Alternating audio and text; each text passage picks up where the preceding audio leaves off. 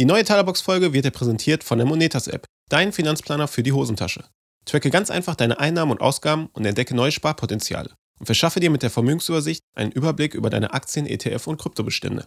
Tausche dich in der Community mit Freunden und anderen Monetas-Usern aus. Und wir planen mit Monetas noch viel, viel mehr. Also lade dir die App jetzt kostenlos im App Store herunter oder mit dem Link in den Show Notes und werde Teil unserer Monetas-Community. Aber jetzt geht's erstmal los mit der neuen Folge.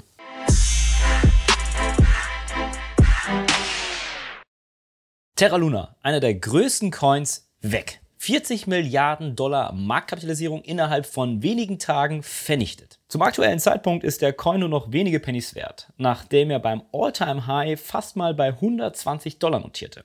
Eine Bombe, die die meisten Experten, mit denen ich gesprochen habe, so nicht kommen sehen haben. Ist das also so eine Art Limo-Moment für den Kryptospace und kommt da vielleicht noch mehr auf uns zu? Aufgrund einer angespannten Marktsituation und eines möglicherweise bevorstehenden Kryptowinters? Und vor allem, wie konnte es überhaupt erstmal so weit kommen und ist das ganze Geld jetzt weg? Und natürlich gibt es auch viele Spekulationen, wer steckt hinter so einem Angriff und wer könnte ein Interesse haben. Ihr seht also schon Fragen über Fragen, die wir heute einmal klären wollen, aber auch vielleicht, was wir aus dem Ganzen lernen können. Also viel Spaß mit dem Video. Bevor wir uns gleich anschauen, was genau passiert ist, Auswirkungen und so weiter und so fort, erst kurz einmal zur Einordnung, was war Terra überhaupt? Ja, Terra war eines der Erfolgsprojekte aus dem Crypto-Space und einer der Shooting Stars denn bis in die Top 10 hat es der Coin geschafft mit einer kombinierten Marktkapitalisierung von 40 Milliarden US-Dollar, bevor Luna dann vor wenigen Tagen vollständig kollabiert ist. Und auch über den Crypto-Space hinaus war das eine der größten Geldvernichtungen innerhalb von einer sehr kurzen Zeit. Doch fangen wir ganz von vorne an. Was ist passiert, beziehungsweise was war denn überhaupt das Ziel von Terra? Das Hauptziel der Terra Blockchain war es die Bereitstellung sogenannter algorithmischer Stablecoins, allen voran dem UST, der an den US-Dollar gekoppelt ist. Ja, wie der Name schon sagt, bei einem Stablecoin ist es sehr wichtig, dass er wertstabil ist und in unserem Beispiel 1 Dollar Wert behält. Neben diesen sogenannten algorithmischen Stablecoins, die ein Stück weit auf Angebot und Nachfrage basieren und Markt anreizen, gibt es noch sogenannte Fiat-Backed Stablecoins. Die sind dann zum Beispiel wie USDC entweder mit Dollar oder eben kurzfristigen Staatsanleihen besichert. Dann gibt es noch sogenannte Asset-Backed Stablecoins, die zum Beispiel mit anderen Kryptowährungen, Gold oder anderen Assets besichert sind. In der Summe gibt es sehr viele verschiedene Stablecoins und Varianten. Einen ausführlichen Artikel dazu haben wir auf unserer Webseite geschrieben, den wir euch mal unten verlinken werden. Aber kommen wir zurück zu unserem algorithmischen Stablecoin UST, der mit keinen Assets besichert war. Wie hat dieser genau funktioniert? Dazu eine kurze Erklärung, denn das müssen wir verstehen, um die Attacke auf diesen Stablecoin gleich verstehen zu können. Ein ganz einfaches Beispiel, wie der Mechanismus von Luna funktionierte. Also ein UST ist stets ein Dollar. Wenn der UST auf 98 Cent fällt, kann er gekauft werden und anschließend gegen Luna im Wert von 1 gemintet werden. Macht eine Arbitrage von 2 Cent Gewinn. Es lohnt sich also für die Marktteilnehmer, da ein kalkulierbarer Gewinn entsteht. Das gleiche funktioniert natürlich auch umgekehrt. Wenn ein UST auf 1 Dollar und 2 Cent steigt, kannst du ein Luna verbrennen, ebenfalls 2 Cent Gewinn erhalten. Generell ist ein solches System kapitaleffizienter, weil es einerseits keine Überbesicherung oder Schulden braucht, um neue UST auszugeben und damit zu wachsen. Das Ganze hat aber dennoch zwei entscheidende Schwachstellen. Ja, der eine war, es reicht nun mal nicht einfach einen Stablecoin bereitzustellen, sondern es braucht echte Use Cases. Durch ein Ökosystem, das um die Stablecoins herum aufgebaut wird. Auch wenn das Terra-Ökosystem hier im Vergleich zu anderen Projekten schon weit war, war die Nachfrage noch nicht groß genug, da sich viele Projekte noch im Aufbau fanden. Die zweite Schwachstelle war deshalb auch das Anchor-Protokoll, wo die UST-Stablecoins gegen hohe Zinsen hinterlegt werden konnten. Hier konzentrierte sich ein Großteil der Nachfrage nach UST. Ja, und so eine Konzentration im Anchor-Protokoll birgt natürlich eine Gefahr, wenn ein Vertrauensverlust kommt, dass ein Bankenrun entsteht und alle ihr Geld schnell abziehen. Ja, und die Schwachstelle eines solchen Bankenruns hat sich ein findiger Trader zunutze gemacht und diese Schwachstelle konkret ausgenutzt. Wie ist er da konkret vorgegangen und was ist passiert? Dazu haben wir eine kleine Zusammenfassung, eine detaillierte Zusammenfassung über den ganzen Case, verlinken wir euch nochmal unten in der Beschreibung. Der erste Startpunkt war Curve. Curve ist eine dezentrale Exchange, die hohe Liquidität bereitstellt und insbesondere auf das Swappen, also Wechseln zwischen Stablecoins optimiert ist.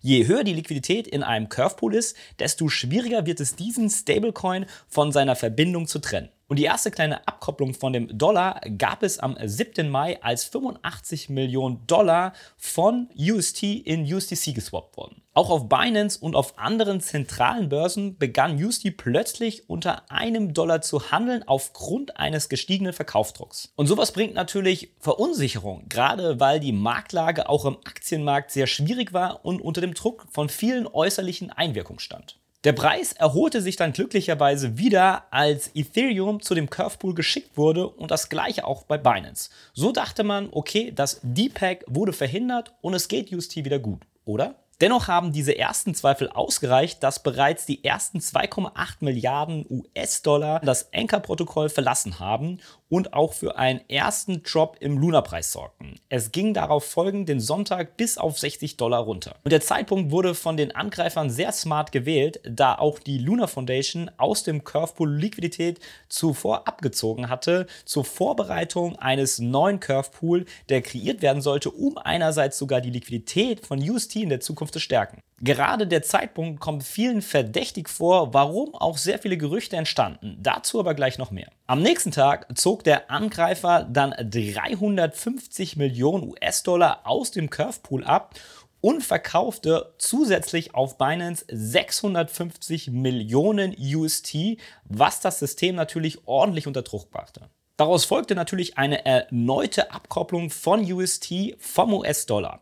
Das hatte natürlich zur Folge, dass die Leute sich fragten, was ist da los? Denn die Terra Foundation hat es nicht schnell genug geschafft, ja, wieder den Pack von 1 Dollar für UST herzustellen. Und das Tückische war, um diesen Pack wieder herzustellen, musste die Foundation ihre Reserven angreifen und musste diese auf dem Markt verkaufen, um dann sozusagen UST zu kaufen, um das Ganze wieder zu stützen. Die Foundation besaß zu diesem Zeitpunkt unter anderem über 80.000 Bitcoins, die ausschließlich zum Zweck gehalten wurden, UST bei einem Dollar zu halten. Zum Top waren diese Reserven zeitweise alleine 4 Milliarden US-Dollar wert. Und allgemein war der Kryptomarkt ja schon in einer schwierigen Situation. Und jetzt kam noch hinzu, dass die Bitcoin massiv auf den Markt geworfen wurden, was natürlich den Preis von Bitcoin auch ordentlich unter Druck gebracht hat. Da der Kryptomarkt sehr stark mit Bitcoin korrelierte, zog das natürlich alles gleichermaßen mit nach unten. Der gesamte Markt war also gewissermaßen in einem Sinkflug. Und genau darauf hat der Angreifer auch spekuliert und hatte sich im Vorhinein Bitcoin geliehen. Man hat sehr schnell spekuliert, dass Genemine die Börse dafür verantwortlich war. Sie haben das Ganze zwar schnell dementiert, dennoch hat derjenige, der sich die Bitcoin geliehen hat, ordentlich Geld verdient, indem der Markt in Bitcoin massiv abrutschte. Es brach also eine kleine Panik aus, denn die UST-Holder merkten, dass die Terra Foundation es leider nicht schafft, mit ihren Reserven wieder UST auf 1 Dollar zu packen. Das war also quasi das Todesurteil, weil das Vertrauen verloren war. Das hatte natürlich zur Folge, dass UST noch weiter absackte und das, wenn die Bindung nicht mehr gehalten werden kann, ist natürlich eine Atombombe für algorithmische Stablecoins. Viele Anleger wollten schließlich nur noch raus aus Luna. Anchor wurde minütlich um mehrere Millionen UST erleichtert. Innerhalb weniger Stunden haben über 80 Prozent der hinterlegten UST das Anchor-Protokoll verlassen. Gleichzeitig lief der beschriebene Luna-Mechanismus vom Anfang auf Hochtouren und es fand eine Hyperinflation im Luna-Token statt, um die Dollarbindung vom UST wiederherzustellen und gleichzeitig den Verkaufsdruck von UST entgegenzuwirken. Ja, das Ganze endete also in einer Todesspirale, aus der man nicht mehr rauskam. Und das war natürlich die Schwachstelle, die bewusst genutzt wurde. Nachdem die Terra Foundation ihr komplettes Pulver verschossen hatte, klopfte die Foundation nochmal bei ihren VCs an und versuchte eine Bailout-Lösung im letzten Moment als Rettungsanker. Doch das Problem war einfach zu groß bzw. zu schnell. Diese Todesspirale drehte sich innerhalb weniger Stunden und Tage. Und hier gab es einfach keine Zeit mehr, eine Notlösung zu finden, wie das vielleicht in der Finanzkrise noch der Fall war. Zusammenfassend lässt sich also festhalten, dass viele Kräfte am Werk waren. Erstens, ein oder mehrere Trader haben die Chance für sich gewittert und genutzt. Zweitens, eine allgemeine angespannte Marktsituation, die insbesondere schwache Marktteilnehmer in Panik geraten ließen. Drittens, der fehlerhafte Mechanismus von Terra Luna, der in einem Bärmarkt nicht standhalten konnte. Und viertens die 3 Milliarden an Reserven, die nicht annähernd ausreichten, um UST zu verteidigen. Vermutlich waren gerade diese Reserven in Bitcoin die Zielscheibe, die man sich selbst aufgesetzt hatte. Das hat natürlich bei zahlreichen Anlegern zu immensen Verlusten oder Totalverlusten geführt, wenn sie alles auf eine Karte gesetzt haben. Viele stellen sich natürlich berechtigerweise die Frage, wer steckt hinter dem Ganzen? Nun ja, zu dem Zeitpunkt lassen sich nur Vermutungen oder Spekulationen anstellen. Aber es ist wahrscheinlich, dass viele große Institutionen ein Interesse da haben, so einen dezentralen Stablecoin wie UST scheitern zu sehen. Beispielsweise BlackRock, die am Konkurrenzprodukt USTC beteiligt sind und enge Beziehungen zu den Zentralbanken pflegen, wie wir im letzten Video bereits gezeigt haben. Es ging also verständlicherweise schnell die Gerüchte rum, dass große Institutionen diesen Angriff geplant haben. BlackRock hingegen dementierte sehr schnell, dass sie nichts damit zu tun haben. Auch die Kryptobörse Gemini dementierte ebenfalls, sich daran beteiligt zu haben. Auch Citadel, dem ein oder anderen noch ein Begriff aus dem GME Short Squeeze, wurde als Beteiligter der Attacke vermutet, dementierte aber ebenfalls den Handel mit Stablecoins wie UST. Auch wenn wir zum jetzigen Zeitpunkt noch nicht mit Sicherheit sagen können, wer es genau war, bleibt dennoch ein fader Beigeschmack. Denn der Zeitpunkt war sehr gut gewählt und man braucht ordentlich Kapital dafür, um so etwas durchführen zu können. Und wir haben ja in der Vergangenheit schon gesehen, dass etablierte Branchen es gar nicht gerne sehen, wenn neue innovative Produkte auf den Markt kommen. Sei es so wie Spotify, Streamingdienste oder eben Voice-over-IP. Da haben sich alte Branchen, CD-Hersteller oder Plattenlabels ja sehr lange gegengestellt. Deswegen gibt es wohl wahrscheinlich auch den berühmten Spruch von Gandhi. Erst ignorieren sie dich, dann lachen sie dich aus, dann bekämpfen sie dich und dann gewinnst du. Auf der anderen Seite kann man jetzt fragen, war das Ganze denn dann nicht illegal? Illegal war das Handeln leider nicht. Ethisch bleibt das Ganze natürlich trotzdem fraglich. Auf der anderen Seite gab es jetzt nur Verlierer? Auch das nicht. Es gibt auch jede Menge Leute, die sehr stark davon profitiert haben. Zum einen gibt es bereits viele Stablecoin-Projekte, die nun in den Startlöchern stehen, jetzt wo der Platz in der Riege frei geworden ist. Zum anderen haben natürlich die Schaufelkäufer wie Binance oder Curve gewonnen, die durch die hohen Trade-Volumina massig an Gebühren eingenommen haben. Alleine Binance soll über die ersten Tage des Lunar Collapse 12 Millionen Dollar an Gebühren eingenommen haben. Und auch die Regulatoren reiben sich die Hände, denn noch während des Absturzes von UST im vollen Gange war, hat sich Yellen vom Finanzministerium der USA bereits zu dem Vorfall in der Sitzung geäußert. Und natürlich konnten sich auch zahlreiche Trader an dem Ganzen bereichern, wenn sie Luna geschortet haben. Und das Kuriose daran, die genaue Anleitung zu einem solchen Angriff auf die Terra-Chain wurde bereits vor Wochen auf Twitter geteilt. Natürlich fragen sich auch viele, geht es jetzt noch mit Luna weiter oder wie könnte es weitergehen?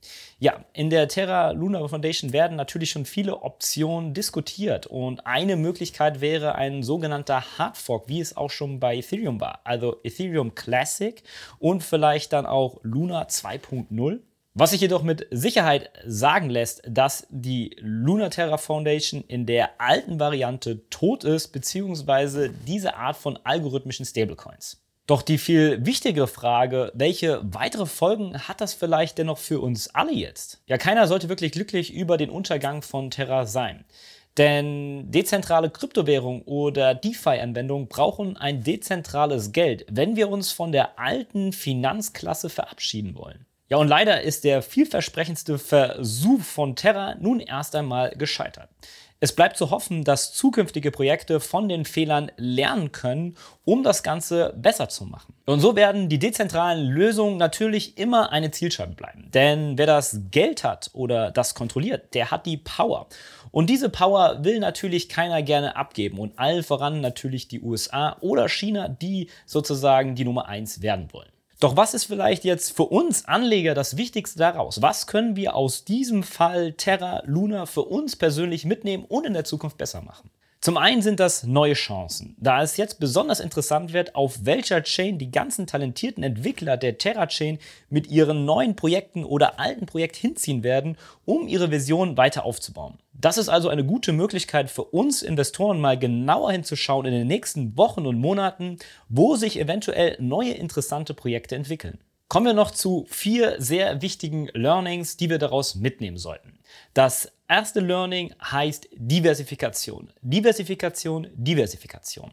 Sprich, seit Jahren sage ich schon, man sollte breit diversifiziert sein, All-Weather-Portfolio, dass man auch in tiefen Marktphasen oder in Rückschlägen noch ein Sicherheitspolster hat, auf dem man sich ein Stück weit ausruhen kann. Alle Coins, die nicht Bitcoin oder Ethereum heißen, besitzen per se ein deutlich höheres Risiko als die Kryptos ohnehin schon.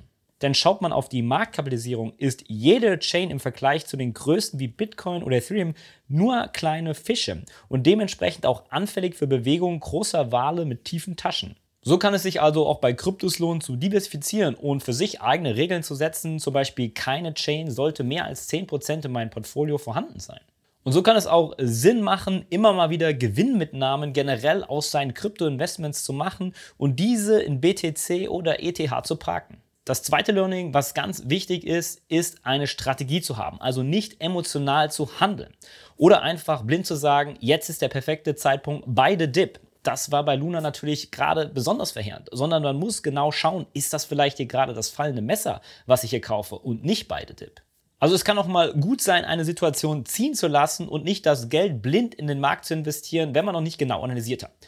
Kommen wir zum dritten Learning und das heißt Leverage. Auch bei Enker wieder ein sehr großes Problem. Denn hier war es möglich, seine UST zu beleihen und damit wieder in andere Systeme zu investieren. Und gerade in diesem sehr schnellen Einbruch hatten die Leute nicht mehr die Möglichkeiten, ihre Position zu hatchen und es wurde sehr viel liquidiert und damit sozusagen die Sicherheit ja rausgezogen. Das hat natürlich zu extrem hohen Verlusten bei einigen geführt, Deswegen sollte man lieber vom Leveragen absehen, da wir als Privatanleger hier meistens den kürzeren ziehen. Ja, und das vierte Learning, was wir gerade wieder mit einem Paradebeispiel sehen konnten, der ganze Crypto-Space ist ein großes Experiment. Und bei Experimenten werden immer wieder Grenzen getestet. Unser abgedroschenes vielleicht jetzt Klingmarkt, investiere nur das, was du wirklich verlieren kannst. Und wir konnten natürlich sehen, dass auch ein Top 10 Coin einfach mal so fehlen kann, obwohl es sehr viele gute Kooperationen hatte, sehr viele VCs und dennoch war es am Ende zum Scheitern verurteilt. Damit können wir also lernen, das war vielleicht auch nicht das letzte Mal und in der Zukunft könnten solche Sachen immer wieder passieren. Am Ende bin ich doch davon überzeugt, dass Innovation sich immer durchsetzen wird. Dennoch müssen wir natürlich kritisch das Ganze hinterfragen und ich habe einmal wieder gelernt, man sollte nicht gegen die Wall Street setzen. Denn wenn die anfangen, in einen Space zu kommen mit ihren tiefen Taschen, dann haben wir Privatanleger meistens nur den kürzeren gezogen. Ihnen geht es weniger um die Zukunft von Kryptowährungen und dem Tollen, was das Ganze vielleicht bringen kann, sondern es ist eine Assetklasse, mit der man Geld machen kann. Einfacher und unregulierter wie vielleicht in den klassischen Assetklassen. Und gerade diese kleinen Märkte können Sie mit Ihrem sehr vielen Geld sehr einfach manipulieren. Was wir auch sicher sagen können, dass das mitnichten das Ende von der Kryptowelt ist. Besser sogar, das Ganze ist ein Stück weit robuster geworden. Und ich bin um meine Erfahrung reicher und bleibe dem Space natürlich treu. Ich werde weiterhin Bitcoin und Ethereum akkumulieren, meine Positionen ausbauen. Und wenn der Kryptowinter kommt, ist das natürlich eine ideale Phase, um den Markt zu sondieren und sich wieder gut zu positionieren. Was ich natürlich mit dem Averagen von Bitcoin und Ethereum machen werde. In diesem Sinne bleibt mir noch zu sagen, invest smart statt hart. Bis zum nächsten Mal. Clip up.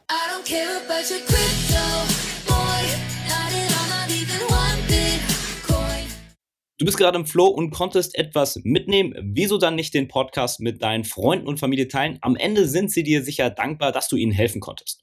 Oder du willst den Podcast aktiv mitgestalten? Dann tagge uns doch auf Instagram at Talabox und stell uns deine Frage oder gib uns einen Shoutout. Vielleicht ist deine Frage dann bald schon Topic bei uns im Podcast. Unser Like hast du definitiv sicher. Ansonsten Däumchen werden Träumchen oder eher ein Review auf den bekannten Plattformen wie iTunes.